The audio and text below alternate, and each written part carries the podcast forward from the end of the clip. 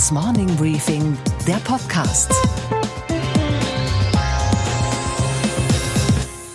Einen schönen guten Morgen allerseits. Mein Name ist Gabor Steingart und wir starten jetzt gemeinsam in dieses Wochenende. Heute ist Samstag, der 29. Februar. Der Star der Stunde im deutschen DAX trägt die Farbe Magenta. Ausgerechnet die Deutsche Telekom ist zurück. Umsatz und Gewinn im vergangenen Jahr beachtlich gesteigert. Nummer 1 in Europa. Nummer 6 in der Welt, der Telekommunikationsriesen. Die Fusion der Konzerntochter T-Mobile US mit dem amerikanischen Mobilfunkanbieter Sprint ist ein Coup. Die Gerichte haben jetzt dafür grünes Licht gegeben. Und aus dem trägen Mann der deutschen Industrie ist ein Star geworden. Ein Star, der weltweit Respekt genießt. Und der Mann, der an diesem Erfolg nicht ganz unbeteiligt ist, heißt Tim Höttges. Er ist 57 Jahre alt, Vorstandschef der Telekom seit sechs Jahren. Sein Schreibtisch steht in Bonn. Sein Arbeitsplatz ist das Flugzeug. Ich habe ihn auf Zwischenlandung in Bonn erwischt und mit ihm über die wichtigen Fragen unserer Zeit gesprochen. Wohin steuert dieses Land? Warum tun wir uns mit der Digitalisierung so verdammt schwer? Was muss geschehen, damit wir den Anschluss ja, den verlorenen Anschluss wieder gewinnt. Tim Höttges hat unbequeme, auch schmerzhafte Antworten parat. Er spricht die Sprache, die wir schätzen. Klartext. Schönen guten Tag, Tim Höttges. Hallo, Herr Steingart. Wie würden Sie unser Jahrhundert, in dem wir jetzt leben, immerhin schon im zweiten Jahrzehnt, beschreiben, wenn Sie nur ein einziges Wort hätten? Digitalisierung, Globalisierung, Disruption? Was wäre Ihr Wort, die Überschrift? Beschleunigung.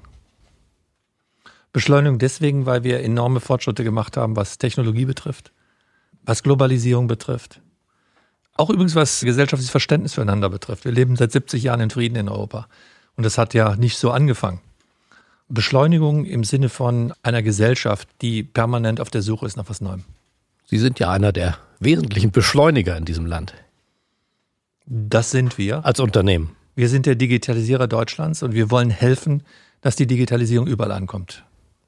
Neulich ist ein Buch erschienen, Das Zeitalter der Erschöpfung von einem Literaturwissenschaftler, digitale Erschöpfung, kulturelle Erschöpfung, auch industrielle Erschöpfung in Deutschland vielleicht. Sie selber haben gesagt, die erste Halbzeit haben wir krachend verloren, weil wir in Wahrheit ja nicht schnell genug waren. Wie steht es in der zweiten Halbzeit? Wir verlieren die zweite Halbzeit. Ähm, die erste wow. Halbzeit war über die Konsumentenplattformen. Mhm. Social Media. Also konkret Facebook. Google, Facebook, Amazon. Amazon. Das waren die großen Konsumentenplattformen, die alle in Amerika beziehungsweise auch in Asien entstanden sind, keine einzige in Europa. Die zweite ist da, wo die Daten sitzen, die Clouds, mhm. die sogenannten Hyperscaler. Und die sitzen auch wieder nicht in Europa. Sie sitzen mit Amazon, mit AWS und mit Microsoft in den USA oder auch mit Alibaba oder Tencent in China. Und warum verlieren wir diese zweite Halbzeit, obwohl wir das Verlieren der ersten ja schon nicht nur beklagt, sondern Leute wie Sie, auch Politiker, analysiert haben? Also erstmal, wir werden zum Exporteur von Daten. Deutschland und Europa war nie rohstoffreich. Aber wir haben die Rohstoffe zu uns geholt und wir haben es daraus gemacht. Wir haben das beste Stahl gemacht, mhm. wir haben die besten Autos gebaut, wir haben sozusagen eine Verfeinerung dieser Produkte durchgeführt. Der Rohstoff des 21. Jahrhunderts sind Daten. Und heute sind wir nur noch Datenlieferant. Wir liefern unsere privaten Daten über Social Media an die großen Plattformen für Werbetreibende. Wir verkaufen unsere großen Daten auf riesige Cloud-Data-Center mhm. zur Analyse an äh, große Unternehmen, die dann mit künstlicher Intelligenz neue Produktivitätsideen äh, daraus erarbeiten. Aber die Verfeinerung findet, und ich polarisiere ein bisschen, findet nicht in Europa statt. Ich hatte neulich ein Gespräch mit Richard Grinnell dem jetzt scheidenden US-Botschafter, der sagt, mit euch Deutschen wird es leider nichts werden in der Digitalisierung, weil eure Gesellschaft die Währung dieser neuen Zeit nicht akzeptiert, Daten eben, sondern diese Daten, obwohl sie sie eigentlich besitzt, aber eben nicht aufbereiten, verfeinern, vervollkommnen möchte und sie deswegen anderen gibt. Aus Angst vor Daten machen andere das Geschäft mit unseren Daten gerade wir Deutschen haben ja eine Tradition, dass wir uns überwacht fühlen. Wir hatten das Dritte mhm. Reich und äh, in der DDR gab es auch einen Überwachungsstaat. Wir haben alle Angst davor, dass unsere individuellen Rechte und damit unsere Daten in irgendeiner Weise missbraucht werden. Wir sehen gar nicht den Wert, der in den Daten steckt und der auch für übrigens gesellschaftlichen Wohlstand und Fortkommen stehen kann. Und ähm, von daher sind unsere Persönlichkeitsrechte wichtiger als das, was der gesellschaftliche Nutzen ist. Das hört sich provokativ an, aber wenn ich über medizinische Daten denke, über medizinische hm. Forschung denke, dann wandert die ins Ausland, weil da die Daten anonymisiert zur Verfügung stehen. Ich kennen das praktische Beispiel Israel, wo 96 Prozent der Daten digitalisiert sind mhm. und für Forschung entsprechend auch verfügbar sind, während wir in Deutschland eine endlose Diskussion haben. Und bevor wir diesen, dieses Geschäft, diese Möglichkeiten für Wohlstand entdeckt haben, ist es schon wieder abgewandert. Aber was bedeutet das, wenn Sie sagen, die Überschrift über diesem Jahrhundert ist Beschleunigung? Dieses Land ist aber offenbar eher auf Entschleunigung, auf auch Erschöpfung zum Teil eingestellt, nach dem großen Auftritt, den wir auf der Weltbühne hatten mit dem Industriekapitalismus. Würden Sie sagen, Deutschland steigt ab? Um zu provozieren, Deutschland steigt ab. Wir sind schon mitten in diesem Prozess drin. Das sehen Sie übrigens auch ganz einfach an der Währung, die das misst. Die Marktkapitalisierung der Unternehmen ist, äh, wenn Sie das sehen, relativ zur Weltmarkt deutlich niedriger. Wenn Sie heute die Top-Technologiekonzerne der Welt anschauen, dann haben die deutschen Unternehmen und da sind vier dabei, SAP, Siemens und die Deutsche Telekom, die Top 3 davon, dann sind wir noch knapp 5 Prozent dieser gesamten Wertschöpfung wert. Ich glaube, Apple ist so viel wert wie der ganze DAX. Der DAX insgesamt, Sie haben 80 Milliarden ungefähr, Viele andere haben nur 40, 50, ja, Apple 1,1 Billionen. Billionen. Darauf kommen ähm, wir nicht, Herr Höttges, mit 30. Ein Unternehmen von den großen genannten ist so viel wie der DAX. So, und da Traurig. sehen Sie ja, wie diese globalen Plattformen momentan skalieren. Komme ich zurück zu Ihrer Erschöpfung. Also mhm. ähm, ich glaube nicht, dass wir Unternehmen erschöpft sind. Ich glaube, dass die deutschen Unternehmen nach wie vor global agieren, dass sie global angreifen, dass sie die Märkte besetzen. Unsere Exportquote spricht ja auch nach wie vor für uns. Was uns aber fehlt, ist der Wille, uns zu innovieren, der Wille, uns neu zu erfinden, der Wille, das in Frage zu stellen, was wir aufgebaut haben, wo wir exzellent sind, was übrigens auch schwierig ist, das aufzugeben, was uns stark gemacht hat. Und zwar quer durch alle Branchen, muss man ja sagen. Quer durch alle Branchen, ob das die Automobilindustrie ist, ob das die pharmazeutische Industrie ist, ob das die Telekommunikationsindustrie sind, ob das digitale Geschäftsmodelle sind. Wir spüren, dass die Globalisierung jetzt auch mal von der anderen Seite auf uns kommt und wir nicht nur mehr der Exporteur sind, sondern dass es auch leistungsfähige Produkte aus dem Ausland gibt, die uns unter Druck bringen.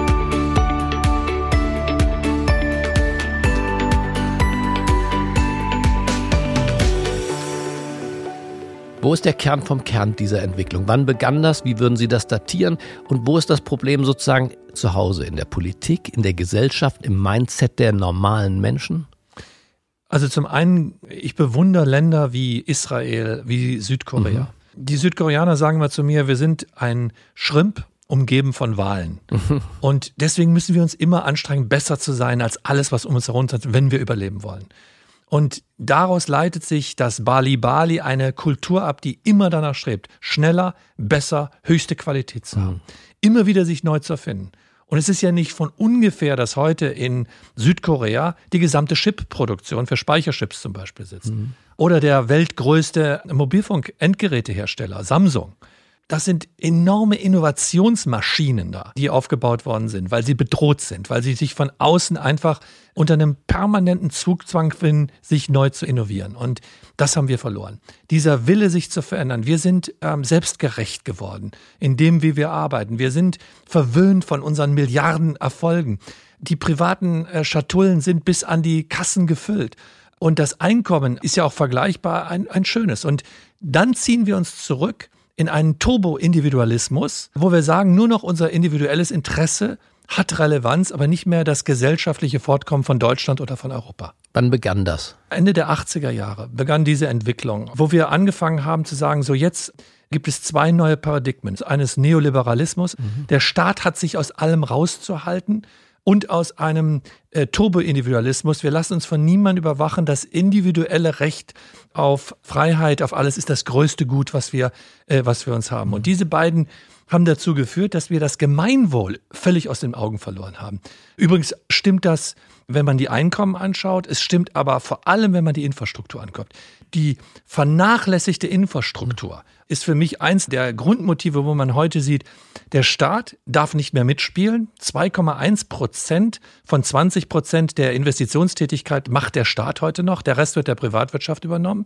Ähm, das heißt, die Infrastruktur ist verkommen. Zerfällt. Zerfällt, zerfällt und wir leben von der Substanz. Richtig. Und gleichzeitig ist aber keiner bereit, irgendetwas aufzugeben in unserer Gesellschaft, dafür, dass diese Infrastruktur wieder entsteht. Und deswegen haben wir, egal für welche Infrastrukturmaßnahmen, ob das nun für Windkrafträder ist, ob es für Energietrassen ist, ob es für neue Autobahnen ist, ob es für Mobilfunkantennen ist oder ob es für Infrastruktur jeglicher Art ist, haben wir kein Verständnis in der Gesellschaft. Und wir werden unendlich langsam diese Grundvoraussetzung für gesellschaftliches Fortkommen in Deutschland respektive in Europa umzusetzen. Nun muss ich den Steuerzahler rauspauken aus dieser Philippika, Höttges, denn der zahlt ja enorme Summen in die jeweiligen Staatskassen, aber das Geld wandert ja eben offenbar nicht in diese Infrastruktur. Da leben wir von der Substanz. Es wandert in einen Sozialstaat, der ungefähr derzeit eine Billion Euro umfasst. Das heißt, das Geld wäre schon da in einem Land wie Deutschland, aber es wird falsch ausgegeben. Spontan würde ich Ihnen da zustimmen. Mhm. Wir müssen viel stärker das Gemeinwohl der nächsten Generation im Auge behalten. Wie schaffen wir eigentlich die Voraussetzung, dass unsere Kinder noch den gleichen Wohlstand haben, wie wir ihn heute gehabt haben? Und nicht nur eine Umverteilung von Einkommen von oben nach unten, die übrigens auch erforderlich ist, weil natürlich die Spreizung in unserer Gesellschaft Klar. auch extrem zugenommen hat, was auch nicht dazu beiträgt, dass wir einen gesellschaftlichen Konsens haben. Haben wir die politische Klasse, die das A verstanden hat und B die Vitalität besitzt, hier eine Kurskorrektur vorzunehmen und die Laufrichtung, Sie haben sie als nach unten gerichtet skizziert, zu verändern? Ich kann für die großen gesellschaftspolitischen Themen hier sicherlich nicht so sprechen. Ich kann nur für meine Industrie sprechen. Mhm. Ich bin hier am Kern von dem ganzen Thema. Auf der einen Seite hat dieser Neoliberalismus dazu geführt, dass man gesagt hat, wir müssen privatisieren, was das Zeug hält. Mhm. Wir müssen ähm, dafür sorgen, dass die Konsumentenpreise so niedrig wie möglich sind und hat uns eine Regulierung übergestülpt, die dazu geführt hat, dass wir heute, wenn Sie sich vergleichen, mein USA-Geschäft mit dem deutschen Geschäft, dass wir heute 39 Dollar im Durchschnitt in Amerika bei den Mobilfunkkunden verdienen und 15 Dollar in Deutschland verdienen. Mhm.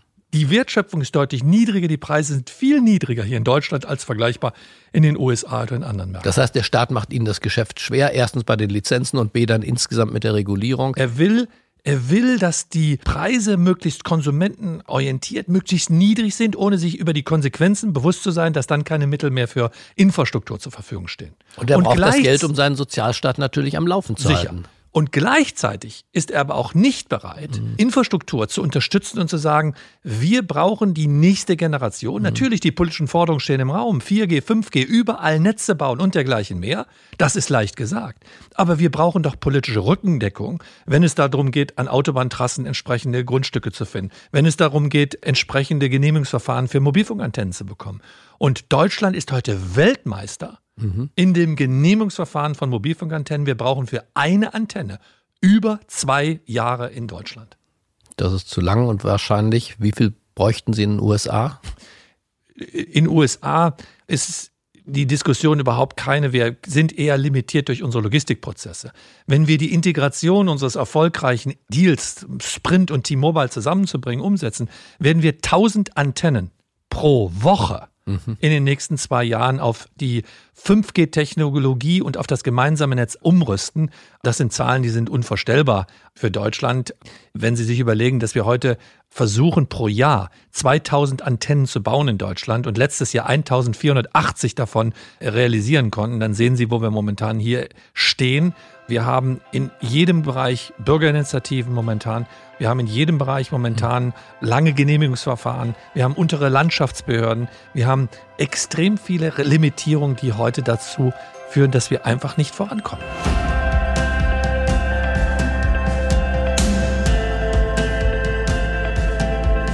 Das ist der Staat, die Politik, die Gesellschaft. Welche Rolle spielen die Unternehmer selber?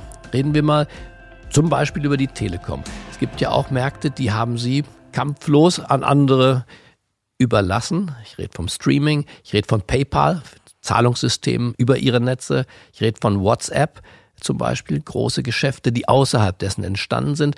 Warum ist das so? Wie analysieren Sie das? Das fand ja zum Teil vor Ihrer Zeit auch statt. Warum gelingt es einer, wir können auch Siemens sagen, diesen Großkonglomeraten, die wir in Deutschland haben, nicht den Anschluss zu finden an das, was im Silicon Valley und anderswo stattfindet?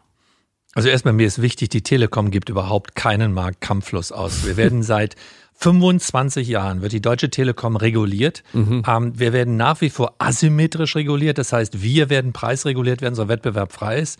Seit 25 Jahren versucht jeder, die Deutsche Telekom aus dem Sattel zu mhm. stoßen. Das war ja auch die Initiative, um den Monopolisten sozusagen in die freie Wirtschaft zu überführen. Und ich sage es Ihnen, wir haben es geschafft, dadurch, dass wir permanent dagegenhalten, dass wir heute Nummer eins im Mobilfunk sind, Nummer eins im Festnetz sind, Nummer zwei im Fernsehen sind und Nummer eins im Geschäftskonsens. Nein, Ihre sind. Zahlen sind blendend, Herr Höttges, das ist außer Frage. Aber PayPal ist hier keinem eingefallen. Gestatten also das Sie mir ein bisschen Temperament für Natürlich, unsere Marke. Aber, aber, zurückzukommen auf die Frage, ja, PayPal, warum, haben wir, warum haben wir bestimmte Märkte nicht besetzen? Erstens, Unternehmen wie die Telekom besitzen wenig Softwarekompetenz. Mhm. Wir haben viel zu spät als Industrie angefangen, uns diese Kompetenzen aufzubauen. Softwarearchitekten zu schaffen, die entsprechenden Programmierer zu finden und neue Geschäftsmodelle um die Software herum aufzubauen. Das gilt übrigens nicht nur für die Telekom, das gilt für viele der klassischen Unternehmen, mhm. die aus dem Maschinenbau oder aus anderen Segmenten herauskommen. Deswegen SAP ist mit einem Gutteil des Geschäfts in die USA gegangen. Genau, aber SAP ist auch das Musterbeispiel eines digitalen Primus, mhm. ähm, der letztlich heute auch reüssiert. Aber wir müssen über die 99 Prozent der anderen mhm. Unternehmen in Deutschland reden. Und da würde ich SAP immer als ein Leuchtturm, ein positiver Leuchtturm hervorheben. Also die Softwarekompetenz fehlt in der deutschen Wirtschaft insgesamt. Ja. Das zweite Thema, was fehlt, ist, das Silicon Valley ist kein Zufall. Das Silicon Valley kommt aus einer Initiative, wo Militär und wo Gesellschaft gemeinsam an Themen forschen, mhm. entsprechende Mittel dahinter bringen universitäre akademische Leistung integrieren und dann über Risikokapital entsprechende Finanzierungsmodelle aufbauen. Mhm. Das ist ein Ökosystem, was sich am Ende des Tages immer weiter beschleunigt hat. Und so ist übrigens nicht nur im Valley, sondern auch um Boston herum sind diese entsprechenden äh, digitalen Hubs entstanden. Und wir haben es nicht verstanden. Bei uns arbeitet ja schon nicht die militärische Forschung mit der privaten Forschung zusammen. Damit fängt schon sozusagen das Problem an. Bei uns ist die Akademie Spitzenklasse, nach wie vor weltweit. Aber die Übersetzung aus der Akademie in die Privatwirtschaft, was Risikokapital, was unternehmerischen Willen betrifft, findet nicht statt. Und dann kommt noch obendrein, der Staat fördert viel zu wenig strategische Industrien. Man überlässt das dem Markt und hofft, der Markt wird es schon richten. Aber die Invisible Hand ist einfach nicht mehr da, sondern die Invisible Hand heißt heute, ich sage mal Trump und Washington mit einer großen Initiative um Digitalisierung. Oder sie heißt heißt Xi und heißt China, wo ganz klare Punkteprogramme verabredet werden, wo Milliarden an Geldern reinfließen, um Industrien aufzubauen, um sie anzustoßen, dass sie fördert wird.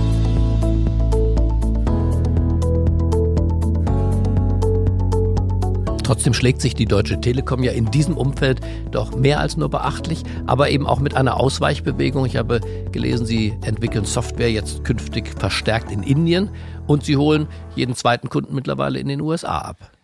Also erstmal, die Telekom ist natürlich keine klassische Software-Schmiede wie Facebook oder Amazon, sondern wir sind gute Nachrichtentechniker und unsere Aufgabe ist es, die digitalen Infrastrukturen zu bauen, auf denen die, diese hm. Geschäftsmodelle stattfinden. Aber hier sind wir extrem gut positioniert. Wir haben 90 Prozent unseres Geschäftes in AAA-Märkten, das heißt rechts und links des Atlantiks. Mhm. Wir sind der Technologieführer für Netze äh, in der westlichen Welt. Disruptionsfest eigentlich, frage ich mich manchmal. Ähm, nein, ja. keiner ist mehr mhm. disruptionsfest. Wer könnte da kommen? Also wir werden von allen Seiten wird mhm. unser Geschäftsmodell angegriffen. Übrigens nicht seit heute erst, sondern mhm. schon eine längere Zeit. Wir haben die großen Social Media mhm. ähm, wie WhatsApp und Facebook, die ja de facto Kommunikationsservices, Dienste anbieten, die uns die SMSen, die uns die Sprachdienste ein Stück weit abtrünnig machen. Wir haben die großen Cloud-Anbieter, die ja nicht nur, ich sag mal, Rechenzentren betreiben, sondern sie betreiben auch Netze zwischen den Rechenzentren und bieten auf einmal Geschäftskunden Kommunikationslösungen an, nämlich Kommunikationslösungen untereinander, aber auch zu ihren Daten.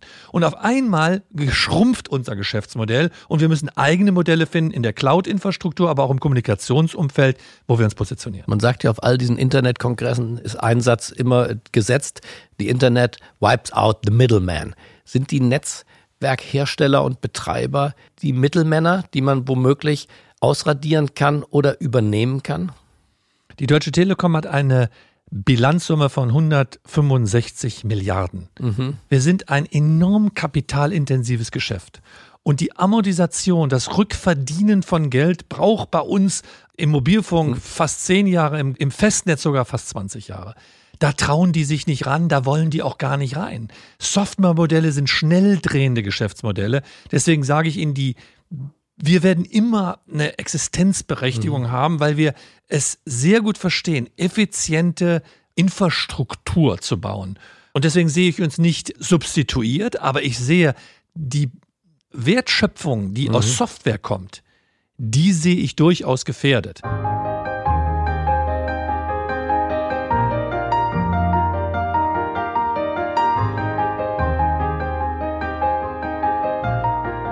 Reden wir mal über die Autoindustrie. Ganz ähnliches hat zu mir vor vielen Jahren selbstverständlich Martin Winterkorn gesagt, auch Dieter Setsche, die glaubten, dass das Silicon Valley an schnellem Geschäft interessiert ist, dass die Modellzyklen der Automobilindustrie natürlich sehr lang sind. Was sie sich heute ausdenken, braucht fünf bis sieben, acht Jahre, bis das beim Händler steht. Und trotzdem erleben wir auf ganz andere Art und Weise einen Angriff auf dieses deutsche Kerngeschäft. Sie selber haben Tesla jetzt mehrfach gefahren. Sie haben ihn in Ihrem Fuhrpark hier. Sie haben einen was war da Ihre Erfahrung? Um was für ein Auto handelt es sich da? Ist das ein Auto noch? Wenn Sie keine Historie haben im Unternehmen, mhm.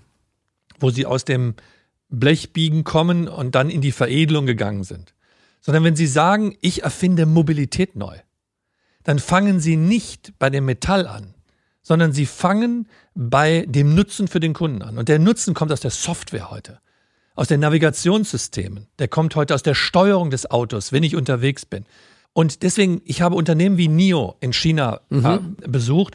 Und das Erste, was die mir präsentiert waren, war eine Darstellung über die unterschiedlichen Softwarekomponenten, die sie extern, aber auch intern gebaut haben, um möglichst ein schlankes System zu haben vom Konfigurieren des Autos, des Bestellen des Autos bis zum Abholen des Autos, alles komplett digitalisiert. Und der Tesla ist ein Stück Software mit Blech. Und der, genau so ist es. Das sind moderne Endgeräte mit digitalen Komponenten drin. Und Daimler? Da liegt der Schwerpunkt in der Software. Die Innovation der vergangenen Jahre kam im Wesentlichen aus der Software in den Autos. Das ist natürlich Tesla als, als Ausrufezeichen äh, gewesen. Sie haben das dann auf einer Führungskräftetagung, das Ganze ist überliefert in einem sehr interessanten Podcast. Sie haben das Herrn Kelenius und seinen Führungskräften ja praktisch ins Gesicht gesagt, dass sie Tesla gefahren haben und ihn mit ihrem Mercedes verglichen haben und äh, dass sie Zweifel hätten, ob das noch zu schaffen ist.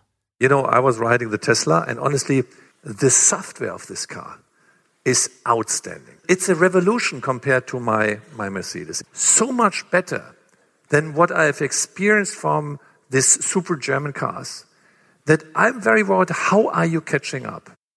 Wie haben die reagiert? Also erstmal war der Akellenius bei meiner Führungskräfteveranstaltung, ja.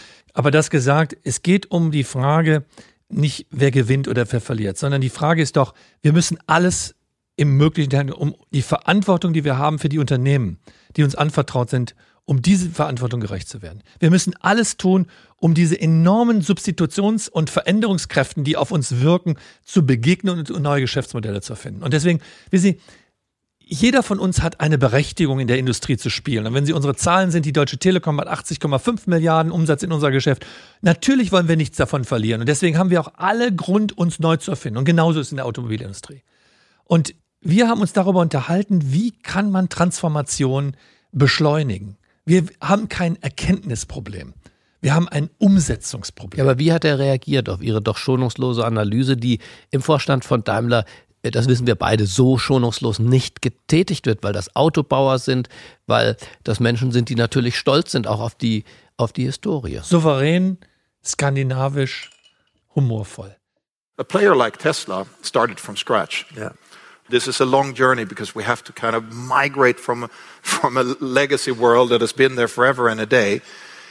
This is one of the strategic moves, detached from the hardware with applications on top of it.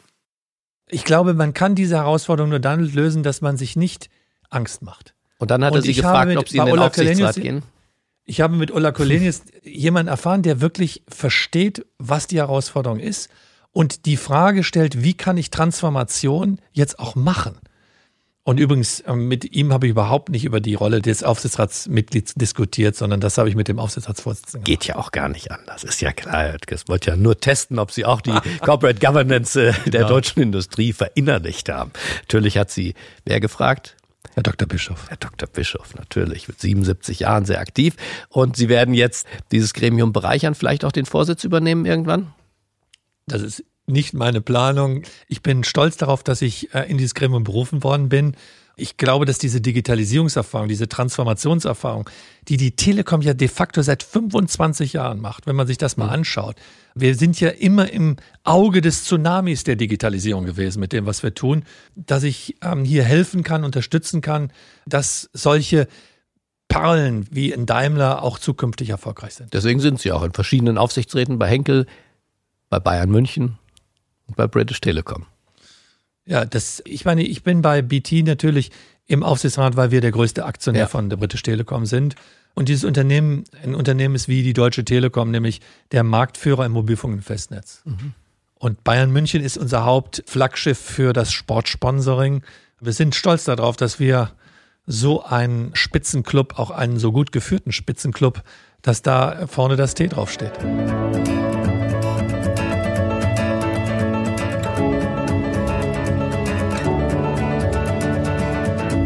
Wenn wir einen Strich drunter machen unter all die Digitalisierungsnotwendigkeiten im Land, was wäre so eine Art Zukunftsmanifest, wo Sie sagen, von, von Henkel bis Daimler bis Telekom, was wären die zwei, drei Grundregeln, auf die es jetzt in den nächsten zehn Jahren ankommt für das Management?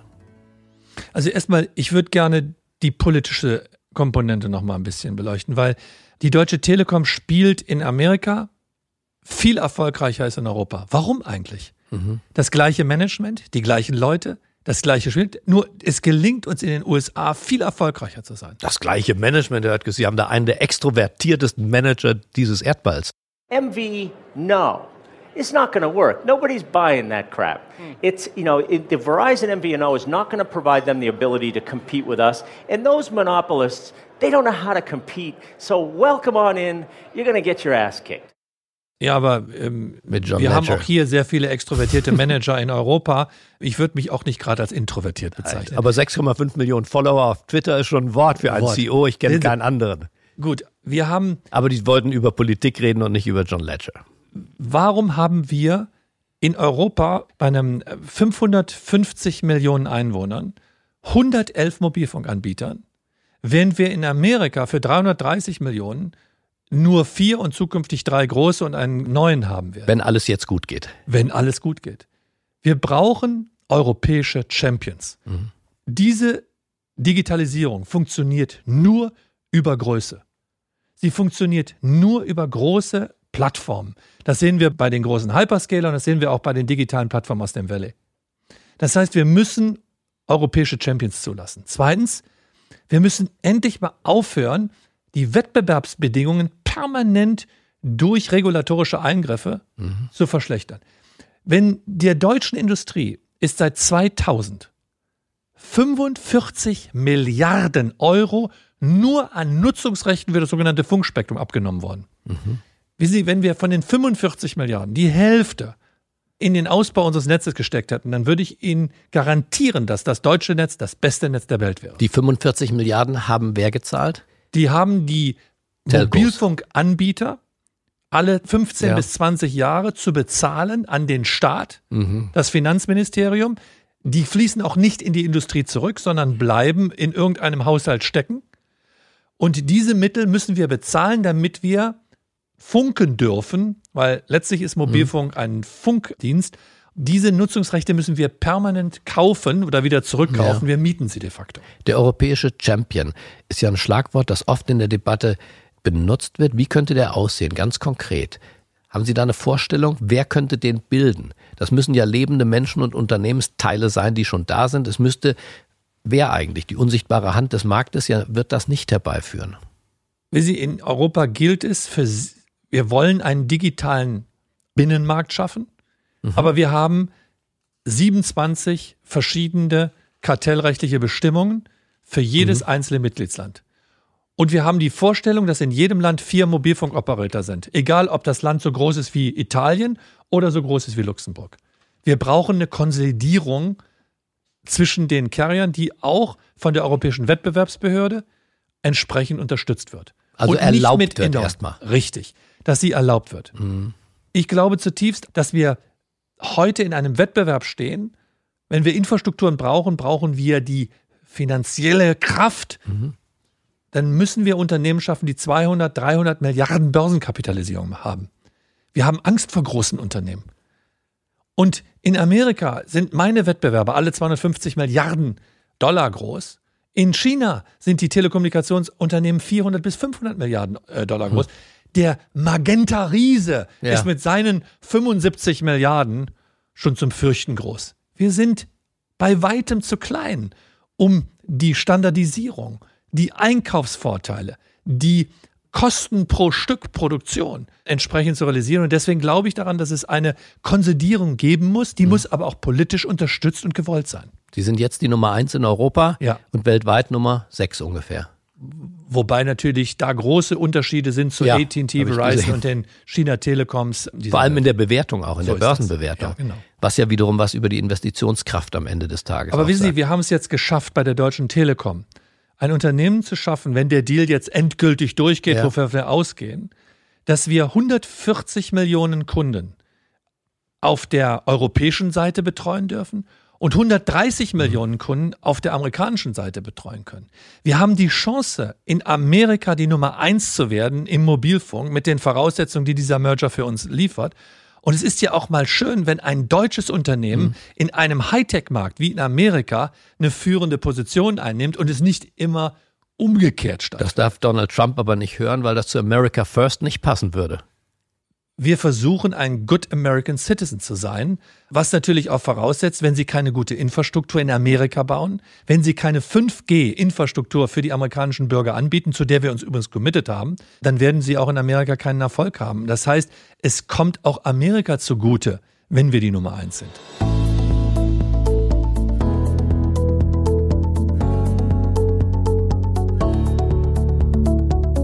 Dieser europäische Champion, der Ihnen vorschwebt. Sie sind ja nach wie vor zu einem guten Teil auch in Staatsbesitz.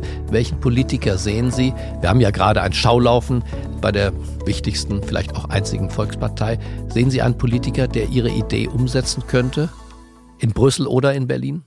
Ich erlebe viele Politiker, die genau diese Idee Gerade hat der Schäuble sich zu der Thematik ja geäußert, dass er einen europäischen Champion in, in der Digitalwirtschaft durchaus als ein Ziel ansieht. Wir brauchen, wie wir einen Airbus geschaffen haben, um mhm. im Weltmarkt mitzuspielen, brauchen wir auch in der Digitalwirtschaft entsprechende Champions. Da finden Sie in Frankreich oder auch in Berlin immer wieder Fürsprecher aller Parteien, die sagen, ja, könnte das machen.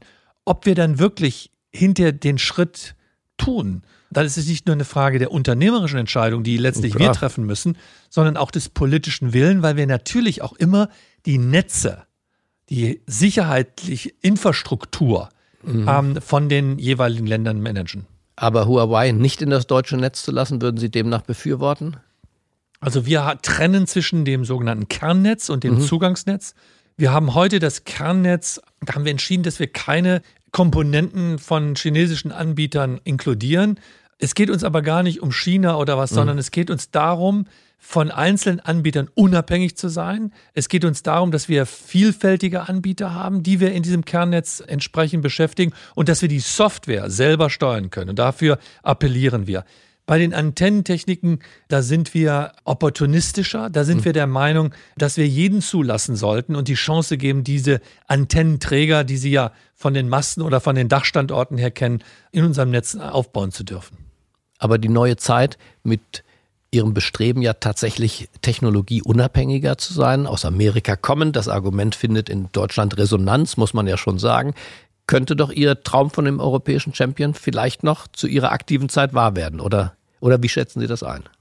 Ich sage mal, nach dem Deal ist vor dem Deal. Jetzt bringen wir den amerikanischen Deal mal nach Hause und dann überlegen wir uns, wie wir weiterkommen. Aber ja, ich würde mir wünschen, die Deutsche Telekom wäre ein Motor als größtes europäisches Telekommunikationsunternehmen auch ein deutsches Flaggschiff zu schaffen, was Weltgeltung hat. Wenn dann jetzt und wenn dann Sie, oder? In der jetzigen Phase sozusagen auch der, der, der Ertüchtigung ja der Telekom. Ich muss auf dem Boden bleiben und Schritt für Schritt das Unternehmen verbessern und deswegen den Anspruch, mhm. das führende Telekommunikationsunternehmen zu haben, haben wir in unserer Strategie verabredet. Und wir sind in den letzten Jahren sehr gut vorangekommen.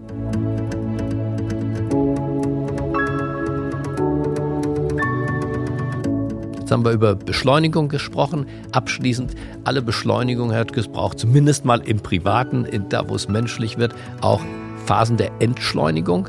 Wie entschleunigt einer wie Sie in diesem digitalen Sturm? Also erstmal prophezei ich, dass wir demnächst Phasen haben werden, wo das berühmte Detox ganz bewusst stattfinden mhm. wird. Im Familienleben, im privaten Umfeld und dergleichen mehr werden wir unsere digitale Kontrolle, die, die, die uns beherrscht momentan, wenn wir abgeben, wir werden sie ausschalten. Es wird Momente geben, wo wir uns sozusagen wieder retromäßig zurückorientieren und sagen, wir wollen jetzt keine Geräte haben. Viele tun das schon, aber das wird ein Trend werden. Ja, und Sie selber? Ich auch. Nachts zum Beispiel ist das Handy, irgendein Handy in Reichweite ähm, und angeschaltet?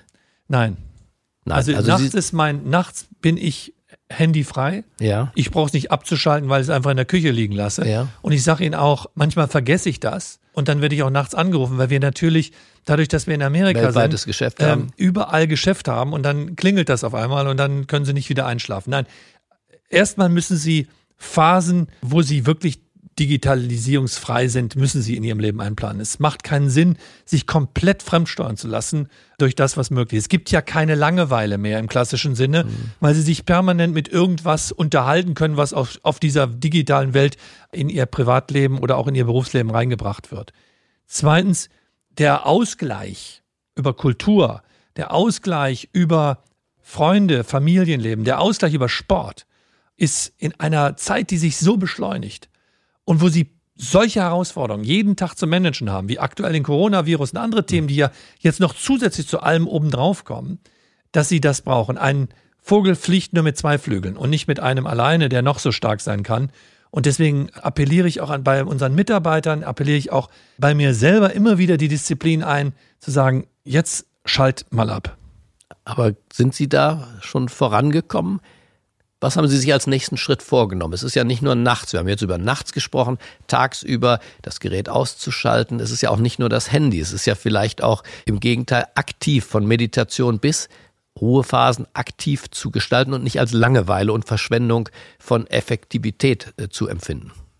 Jetzt kann ich natürlich nur für das Leben eines Vorstandsvorsitzenden ja. sprechen. Ich möchte jetzt nicht für alle Mitarbeiter sprechen, weil die einen anderen Rhythmus haben, auch von ihren Arbeitszeiten. Den Wir reden nur über Sie.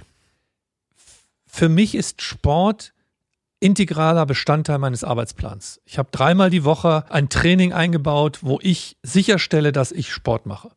Das ist wie ein Meeting mit Ihnen jetzt. Mhm. Zweitens, ich versuche, meine Arbeit und mein Privatleben so zu vermischen, dass ich eigentlich nicht irgendwo diesen, dieses, das ist die harte Arbeit und das ist das schöne Leben, mhm. sondern dass ich versuche, beides so zu integrieren, dass ich eigentlich in einem, in einem Flow bin der mich irgendwo permanent irgendwie nach vorne treibt, der mich inspiriert, der mich wieder auftankt, der mir Kraftfelder gibt, wo ich wieder Energie hole für die ganzen neuen Anforderungen, die in meinem Job stehen. Und der kann dann auch von mir aus komplett über ein Wochenende oder sowas laufen. Ich brauche nicht unbedingt diese Trennung zwischen Arbeit und Privatem, sondern eine Symbiose, wo ich mich immer wieder aufladen kann. Spielt Beethoven eine Rolle für Sie? Musik spielt eine extrem wichtige Rolle in meinem Leben. Auch klassische Musik. Beethoven entdecke ich immer mehr, umso mehr auch hier in, in Bonn Beethoven gefeiert wird. Gerade mit der Telekom Beethoven Competition, drei Klavierkonzerte hintereinander aufgetreten, war das für mich eine Erneuerung von seinem Werk. Aber ähm, ich Sie spielen auch selber, oder? Ich spiele selber Klavier, aber mehr schlecht als recht, wenn ich das mit den Virtuosen vergleiche, die wir hier sozusagen erleben. Aber Musik äh, ist schon ein wichtiger Erholungsfaktor. Und spielen Sie auch Beethoven dann? Trauen Sie sich den zu? Ich traue mir auch Beethoven zu, ja. Aber Sonaten, die gibt es von ganz einfach bis ganz schwer. Ich bedanke mich bei Tim Höttges für dieses Gespräch. Vielen Dank, Herr Stangert. Danke fürs Zuhören. Ich hoffe, Sie haben einen Erkenntnisgewinn aus diesem Gespräch ziehen können. Wenn Sie mögen, sprechen wir uns morgen früh schon wieder. Dann gibt es noch ein Podcast-Spezial und zwar mit Professor Andreas Suchanek. Er ist Wirtschaftsethiker und ein Mann, der eine pragmatische Ethik formuliert, eine, die uns fordert, aber moralisch nicht überfordert. Ich freue mich, wenn Sie morgen dabei sind. Es grüßt Sie auf das Herzlichste, Ihr Gabor Steingart.